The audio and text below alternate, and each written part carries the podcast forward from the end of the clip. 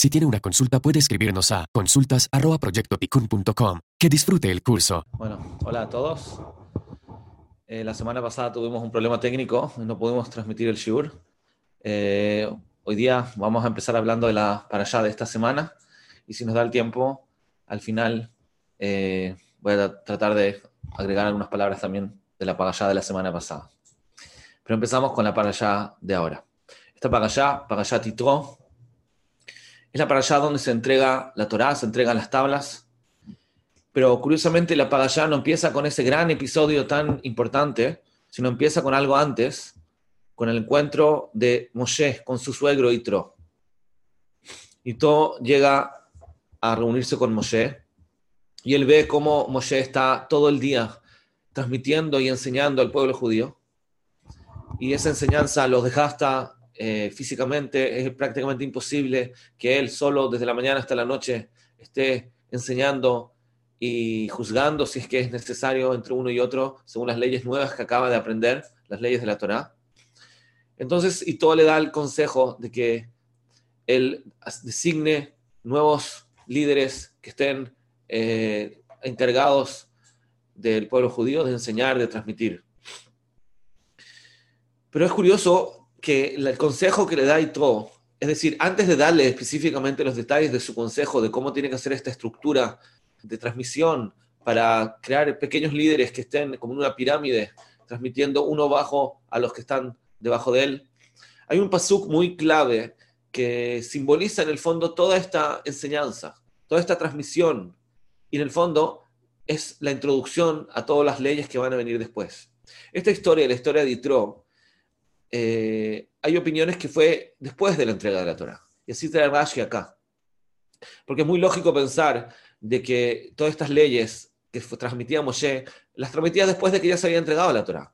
Pero acá, en la Pagayá, aparecen antes. Entonces, si en términos históricos, cronológicos, esto pasó después, ¿por qué la Torah entonces decide enseñarlo antes? Ya sabemos que la regla es que no hay un orden cronológico necesariamente en el cuento de la Torah. La Torah no es un libro de historia, es un libro de enseñanzas.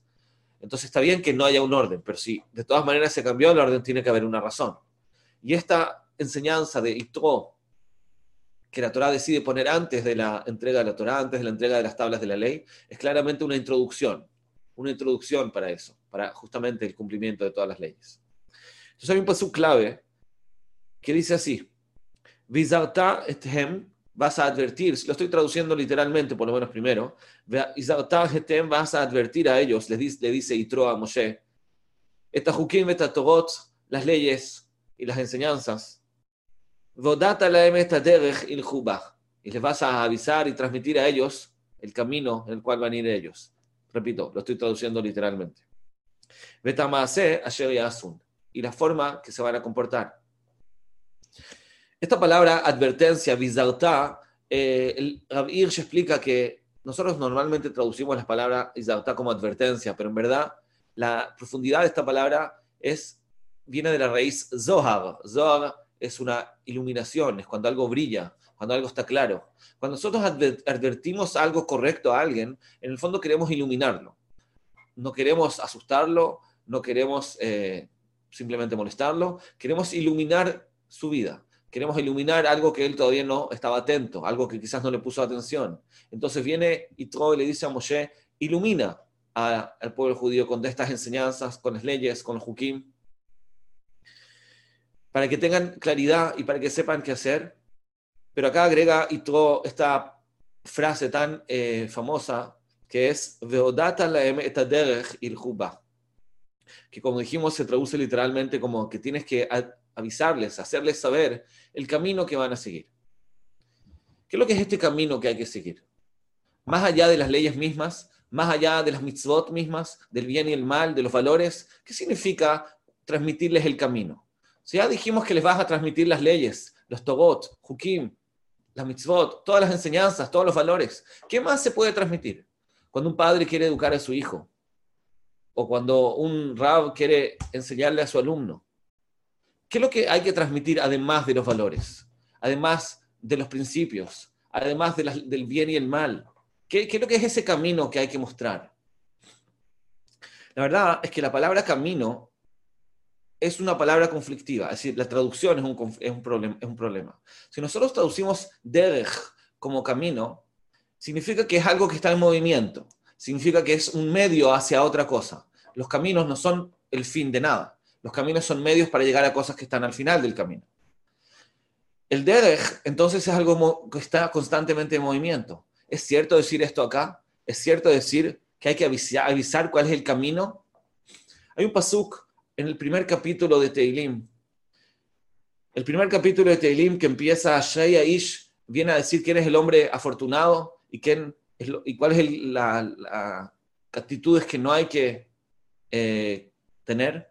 Entonces la Torah dice, el Teilim, David Amelech dice que una persona tiene que ser Ashrei Ish Asher Lo Alach Batzad Reshaim Ubederech Chataim Lo Amad.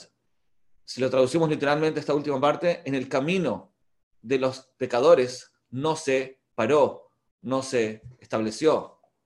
Esa última frase es un poco conflictiva. ¿Qué significa en el camino de los pecadores no se paró? No, lo amad. Si amad es algo muy estable, es fijo. En los caminos la gente se mueve. Los caminos no están para estar parados. Si una persona se detiene en la mitad de una calle, es peligroso con su vehículo. En los caminos tienen que estar en movimiento. Entonces, ¿qué significa lo amad? En el camino de los pecadores no se paró. Explica acá el Radak uno de los comentaristas del Tanaj, de los más famosos y los más especialistas en lo que es el lenguaje del hebreo original. Dice el Gadak, el camino no es un camino en movimiento, no es lo que nosotros traducimos como camino en, español. El camino es un tipo de conducta, es una forma de comportarse. No es un camino, no es un medio, no es algo que está en movimiento hacia otra cosa es la forma de comportarse. Entonces nos está diciendo acá David Amelech en Teilim, lo amad, una persona tiene que tener cuidado de no eh, seguir las costumbres de los reshaim, de los hataim, de los pecadores. El, estar ahí parado, establecido en, ese tipo de conducta es lo que está mal.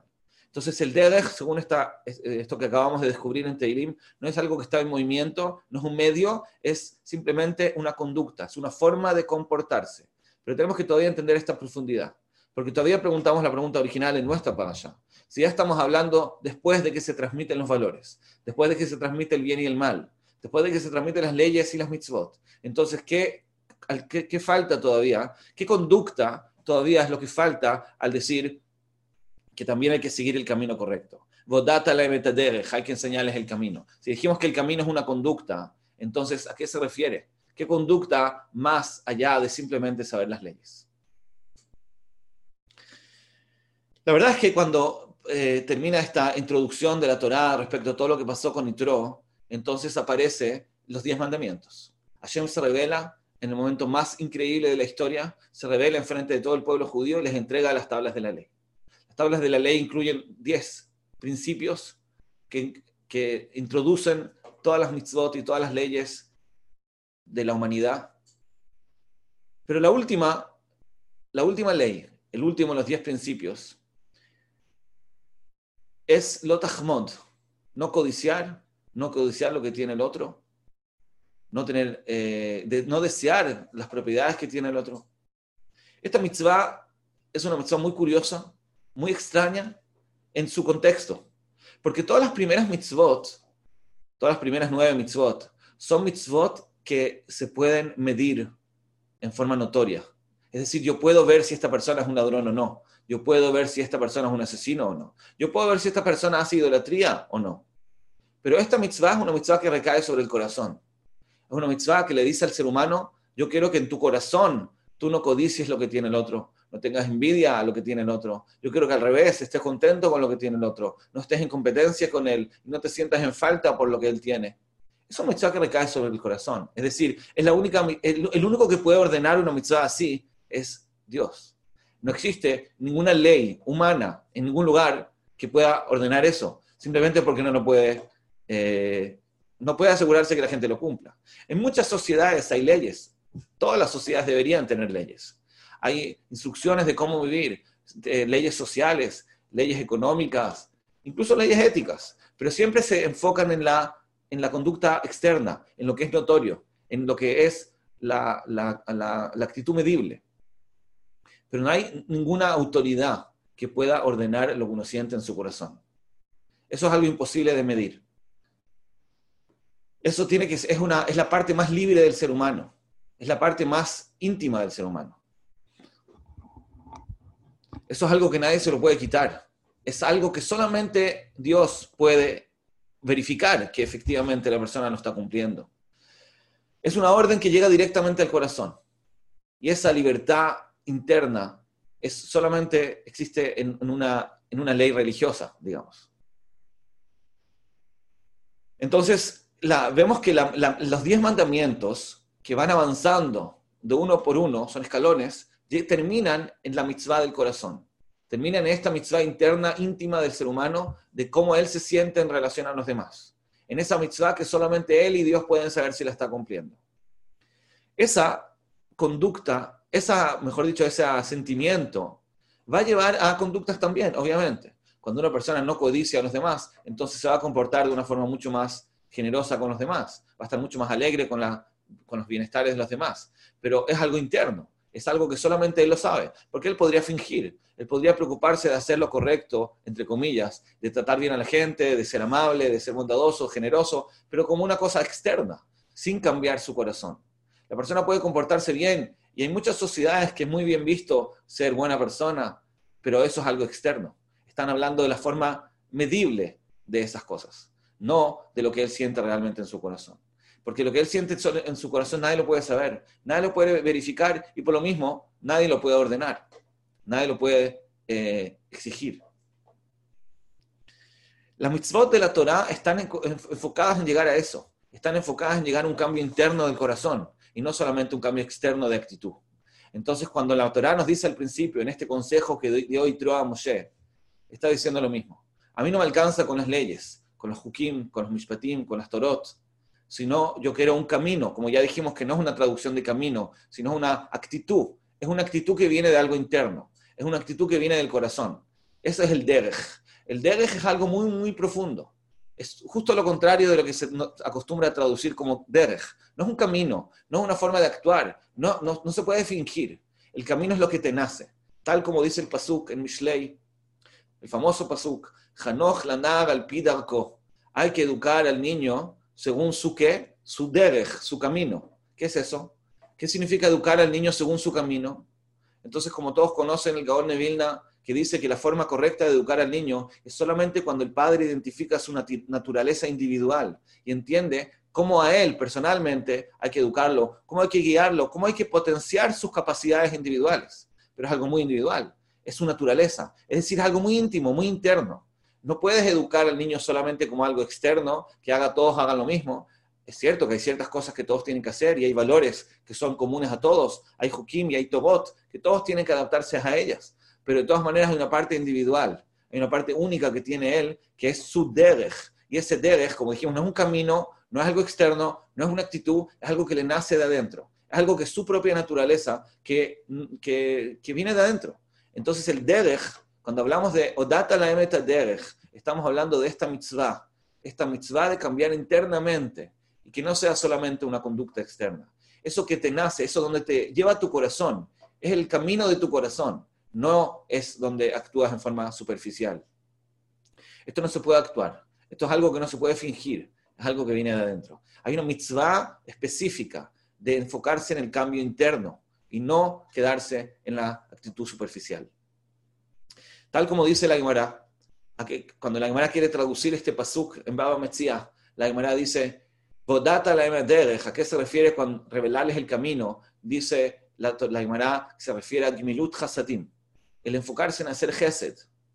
Pero si, nos, si profundizamos bien, no se refiere solamente al Gesed, como dijimos, que también él puede ser de una actitud superficial.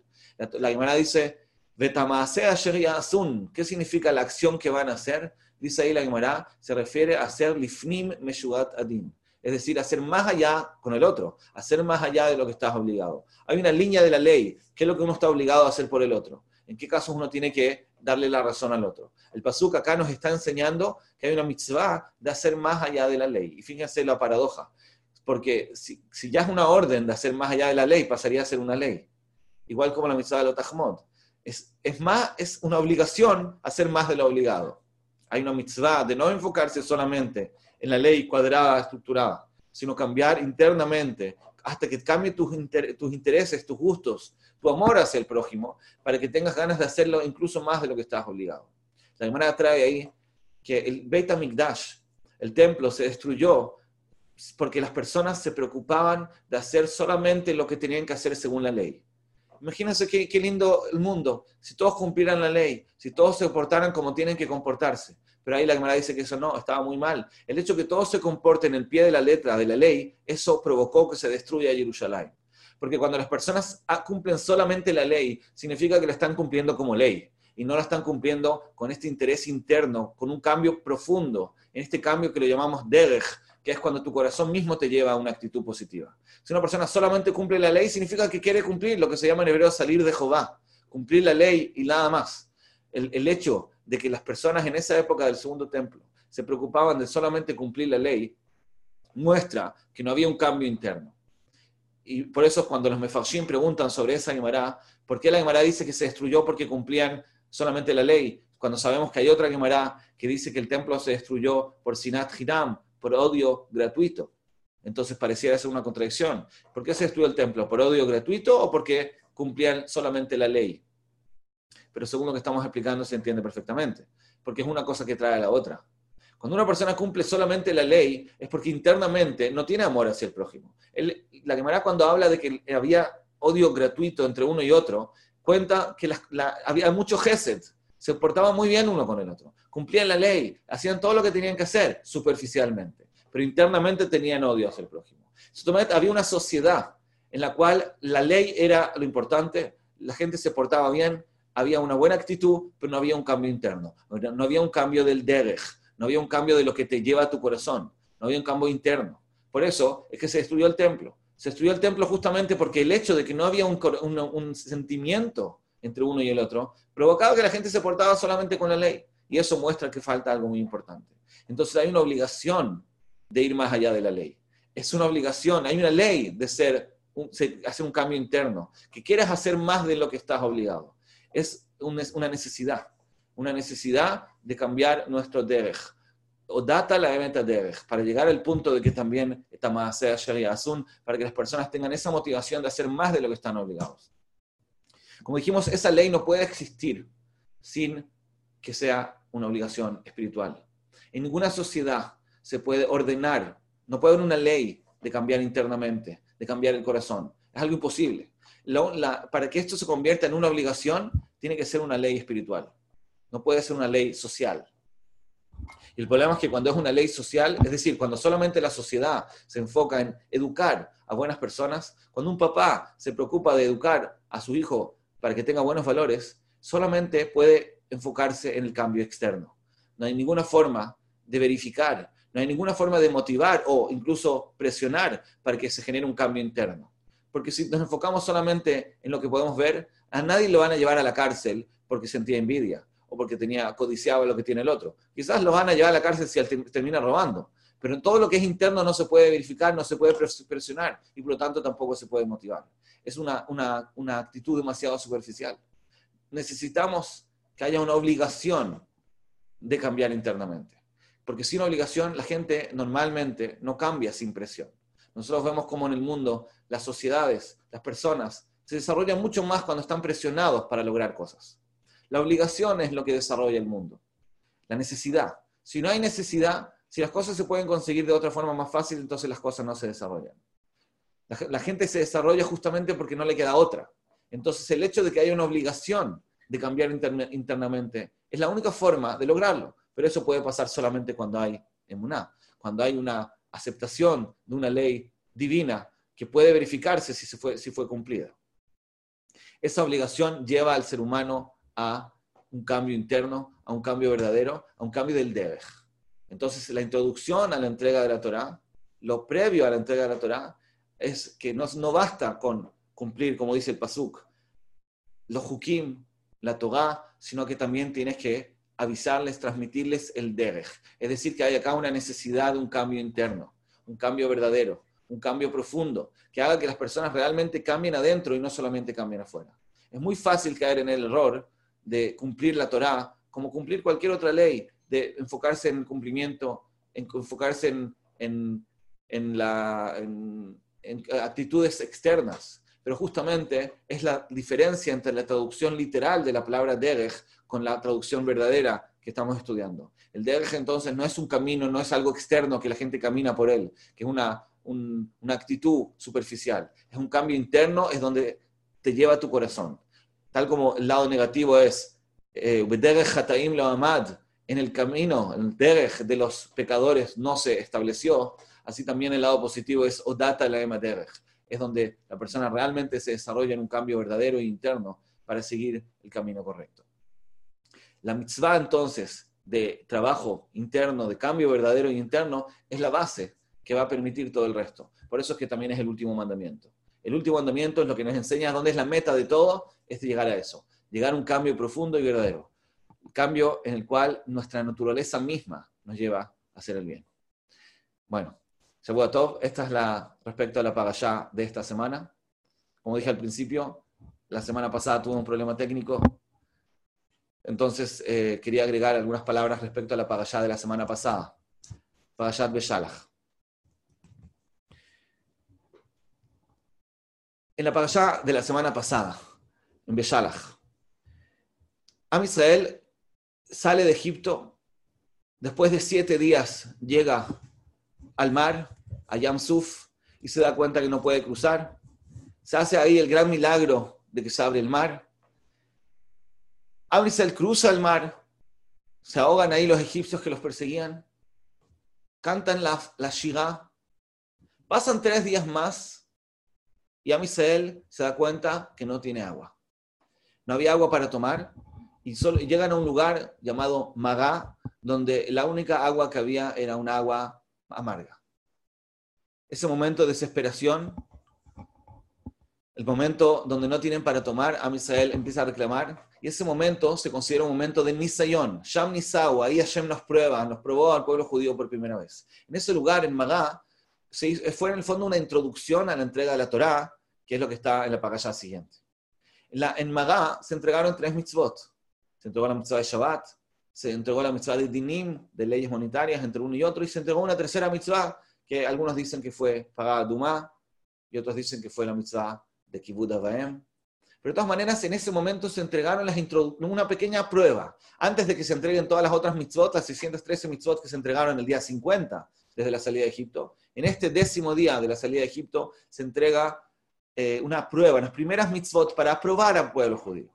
Y en ese momento, Am Israel no tiene para tomar y siente que el agua es amarga. Acá hay una enseñanza simbólica.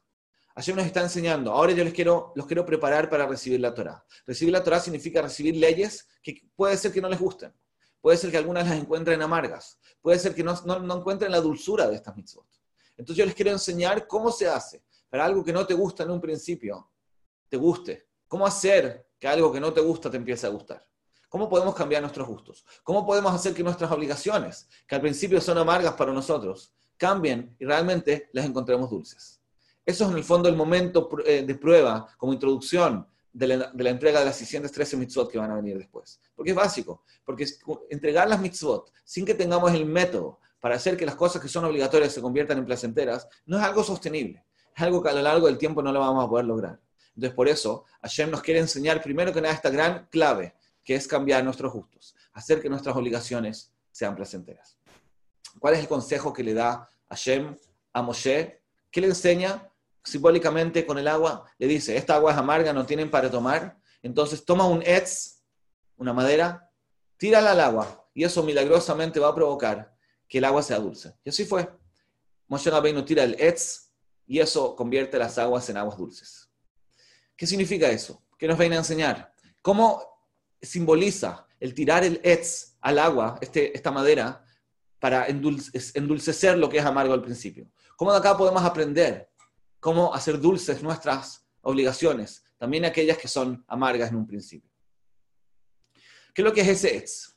Entonces, sabemos que cada persona tiene distintas características. Algunas características, midot, cualidades, gustos, son cualidades que heredó de sus padres. en términos genéticos. Hay otras que adquirió durante su vida, por cosas que le pasaron quizás, o por costumbres que adquirió, por educación, por distintas razones. Todas esas cosas, al final de cuentas, son cosas que están agregadas a la personalidad. Es decir, no es la esencia básica del ser humano. La esencia básica del ser humano tiene algo profundo que no fue adquirido, no fue heredado, fue directamente creado en él. Eso es lo que llamamos el etzem, es decir, la esencia de la persona. Es el etz de la persona. Etz, la palabra etz, es lo que no se mueve. El etz es un árbol que simboliza algo que no está en movimiento, está plantado en un lugar. El ser humano también tiene un etz. Por eso la palabra etz y etzem, que significa en hebreo esencia, tienen la misma raíz. La esencia del ser humano es como un árbol, es algo que no se puede mover. Es decir, todas las otras cualidades, todos los otros gustos y todas las otras tendencias, las adquiridas, las que, vienen de experiencias que vivimos, las que vienen incluso de temas hereditarios, todas esas cosas se pueden modificar. Todas esas cosas pueden ser buenas o malas. Pueden ser que nos educaron para algo positivo o para algo negativo. Puede ser que adquirimos un gusto que nos hace bien o algo que nos hace mal. Puede ser que heredamos incluso de nuestros padres alguna tendencia buena o mala. Todas esas cosas, como son buenas o malas, se tienen que poder cambiar. Porque la esencia de la vida es el libre albedrío. Tenemos que ser libres de cambiar nuestras tendencias. No puede ser que tengamos una tendencia que no se puede mover. No puede ser que estemos condicionados para hacer el bien o el mal. Por eso esas cosas seguro se pueden cambiar. Pero hay una esencia básica de todo ser humano que no se puede mover, justamente porque eso marca su destino, marca su misión individual en la vida. Entonces no, no puede poder moverse, porque si se moviera, si la persona pudiera eliminar esas tendencias básicas que tiene, entonces quizás se podría alejar de cumplir su misión específica en este mundo. Pero como tiene esa tendencia, tiene ese gusto de base que no lo puede cambiar, eso siempre lo va a llevar a un camino específico que fue marcado para él. Pero algo muy importante, esa esencia, ese etzem, ese etz que tiene la persona, nunca, pero nunca puede ser malo. No puede ser que la esencia del ser humano lo marque para hacer algo que está prohibido o lo condicione para hacer algo que está permitido y que es una mitzvah. Esa esencia básica, ese etz que tenemos adentro, siempre es neutro. Es algo que puede ser bueno como puede ser malo. Todos conocen la Gemara de Maseja Shabbat, donde se habla de una persona que por temas astrológicos tiene una tendencia hacia la sangre esa tendencia le hace ver, le, gusta ver sangre. Pero eso no es ni bueno ni malo. Él puede, él puede canalizarlo. Él puede decidir ser un asesino, como puede decidir ser un médico, un o un moel. Esa es una decisión, es libre. No es una tendencia eh, eh, inmovible. No puede eliminarla. Uno que es enojón puede dejar de ser enojón. Uno que es ansioso puede dejar de ser ansioso. Pero uno que tiene una tendencia de base, que está en su esencia como en este ejemplo, que por un tema astrológico le gusta la sangre, no puede dejar de hacerlo, porque Hashem marcó su camino justamente de esa forma, que él quiere que haga algo con eso, pero todavía él puede elegir si usarlo para bien o usarlo para mal. Es decir, no siempre podemos saber cuál es nuestra tendencia de base, a veces nos va a costar trabajo identificarla, porque a veces nos cuesta distinguir entre gustos adquiridos, gustos que fueron producto de influencias externas o algo que viene de nuestra esencia más básica. Pero de todas maneras, tenemos que saber que nunca esa esencia básica puede provocar una tendencia negativa. No puede ser. Si es algo negativo, si yo tengo un impulso de hacer algo que está prohibido o que es destructivo, no puede ser parte de mi esencia. Seguro. Mi esencia siempre tiene que ser algo puro y neutro. Entonces, esa esencia básica que tenemos, ese etz interno que tenemos, es lo que marca nuestros gustos iniciales, los gustos que tenemos de base en nuestra personalidad quizás uno de los métodos para identificarlo es observar las tendencias y los gustos que tiene un niño cuando es muy pequeño. Es decir, antes de que haya sido influenciado por factores externos. Eso nos puede dar una pauta, como dice el Malvin, sobre el Pasuk Hanoch, la Naga, el Pidarko. Hay que educar al niño según su naturaleza. Dice, observa lo que le gusta hacer el niño cuando es pequeño, qué rol le gusta llenar en su grupo social de niños, etc. Para tratar de identificar cuál es esta tendencia de base para poder ayudarlo a canalizarla para algo positivo, porque tenemos que saber que eso no se puede cambiar. Tengo que adaptarme a esa realidad, no puedo cambiarla. Es como un árbol. Cuando yo planto un árbol, yo no puedo determinar completamente su camino. No es un edificio que yo lo voy a construir y tengo un plan determinado cómo van a ser todos los pisos que quiero construir. Cuando se trata de la educación de un hijo, por ejemplo, tiene que, hay un elemento acá inesperado, que yo lo tengo que criar como un árbol, no solo como un edificio. Es decir, yo no puedo desde un principio, planificar cómo se va a desarrollar, yo no puedo determinar para él todo lo que va a hacer. Sí, hay ciertas leyes, ciertos valores que le voy a transmitir, pero también hay un desarrollo personal que lo tengo que ir viviendo junto con él, siempre guiándolo para un camino correcto. Se va evolucionando, se va desarrollando en su tendencia natural, guiándolo de la mejor forma. Entonces, ese etz es lo que marca su camino. Tal como dice la Mishnah en Pirkei Avot, la primera Mishnah, el segundo capítulo de Pirkei Avot, que dice, ¿cómo sé elegir el camino correcto de cada individuo? ¿Cómo sé identificar mi misión de vida personal? Entonces dice ahí la Mishnah, según como la explica Gashi, que el camino es el camino que te da placer. Es decir, obviamente tienes que descartar los caminos prohibidos, incorrectos, destructivos. Esos no son caminos correctos. Pero dentro de los caminos correctos, dentro de las opciones permitidas, ¿cuál es mi camino personal? ¿cómo sabe el hombre individual elegir su camino personal? Entonces dice la Mishnah, según como explica Gashi, es el camino que le da placer. Ese camino que le da placer se conecta con su ex, se conecta con su esencia, esa esencia incambiable es lo que destina su camino en la vida. Yo no siempre voy a saber identificar o definir ese gusto con exactitud, pero sí tengo que estar atento a este gusto inicial, básico, cuando no se manifiesta en algo malo. Tengo que siempre cuidarme de que no se manifieste en algo malo, porque si se manifiesta en algo malo, no es mi esencia. Mi esencia es algo mucho más puro, mucho más neutro, que me permite guiarlo también para el lado positivo. Y esa es la misión de la vida.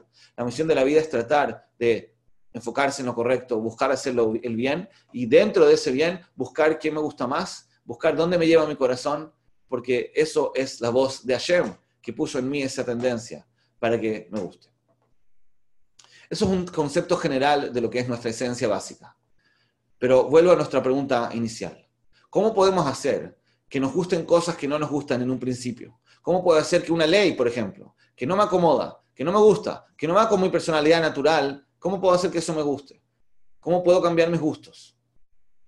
Entonces acá llegamos a nuestra para allá de vuelta. Cuando tú encuentras una ley que es amarga, cuando no encuentras agua dulce, entonces lo que tienes que hacer es tomar tu etz, tirarlo al agua y eso va, a hacer dulce estas aguas amargas. Es decir, si tienes una ley que no te gusta, si hay una prohibición que no te acomoda, que va en contra de tu naturaleza, no te rindas. Tú puedes cambiar tu naturaleza. Tú puedes hacer que esto que te parece amargo en un principio se convierta en dulce. ¿Cómo? Conéctalo, asócialo con tu esencia básica. Es decir, si a ti te gusta algo en forma básica y esencial, trata de conectarlo con esta cosa que todavía no te gusta. Y esa asociación va a hacer que te guste también. Este es el famoso concepto de Shelo Lishma. Cuando tú haces algo con un beneficio que todavía no te gusta, pero lo haces porque te da un placer secundario, porque lo estás conectando con algo que sí te gusta, al final va a ser que te guste también lo que no te gustaba en un principio. De hecho, eso es lo que hacen todo el tiempo los publicistas. ¿Qué hace un publicista? Trata de asociar el producto que te quiere vender a una necesidad que ya tienes de verdad. Si a ti, no sé, necesitas, supongamos, felicidad, entonces va a tratar de transmitirte que este producto te da felicidad. Lo que está haciendo es asociar tu necesidad real, verdadera, tu tendencia básica que tiene todo ser humano, lo está tratando de asociar con el producto que te quiere vender. Nosotros también lo podemos hacer. Nosotros tenemos que asociar la necesidad, la obligación, lo que tenemos que hacer, tratar de asociarlo con lo que es nuestras necesidades básicas. Pero tenemos una gran ventaja. Los publicistas se enfocan en las necesidades comunes a todos o a la mayoría de la gente, porque ellos quieren venderle el producto a las masas. No se pueden enfocar en los gustos individuales de cada uno, se tienen que enfocar en los gustos de todos, como la felicidad, la necesidad de ser reconocido socialmente quizás, o cosas por el estilo. Pero cuando nosotros buscamos asociar algo que todavía no consideramos amargo con nuestra esencia, podemos conectarlo con, nuestra esencia básica y única. Porque yo puedo saber lo que a mí me gusta en forma individual y personal. Por ejemplo, la Gemara trae un ejemplo de alguien de una tendencia única y personal. Es una persona que le gusta ser un líder. Es una tendencia básica. No siempre, obviamente, pero existe la posibilidad de que una persona quiera ser un líder y eso venga de su esencia. Porque uno puede ser un líder bueno o un líder malo, tal como cuenta la Gemara ahí en Maseja Shabbat, que Rav Ashi se hizo un líder, un Rosh Shiva, porque tenía esa tendencia de liderazgo. Pero él también cuenta que hay otra persona que tenía esa misma tendencia y se hizo el jefe de la mafia, porque también es un líder. la tendencia de ser líder lo puede llevar a ser algo bueno o algo malo es una tendencia que puede ser básica y la persona tiene que canalizarla a lo correcto. Entonces, supongamos una persona que tiene esta tendencia de liderazgo y por otro lado no le gusta, eh, supongamos, no sé, la tefilá. No le gusta esa mitzvah. Entonces lo que tiene que hacer es conectar su gusto por el liderazgo con esa mitzvah de la tefilá. Por ejemplo, preocuparse de organizar una tefilá, eh, motivar a otras personas que participen. Quizás ser el sheriach tzibur, el hazán, ser un líder en relación a la tefilá, para que como le, porque como le gusta ser líder, él va a terminar gustando también la tefilá. Al principio va a ser amargo, pero con la conexión y la asociación, al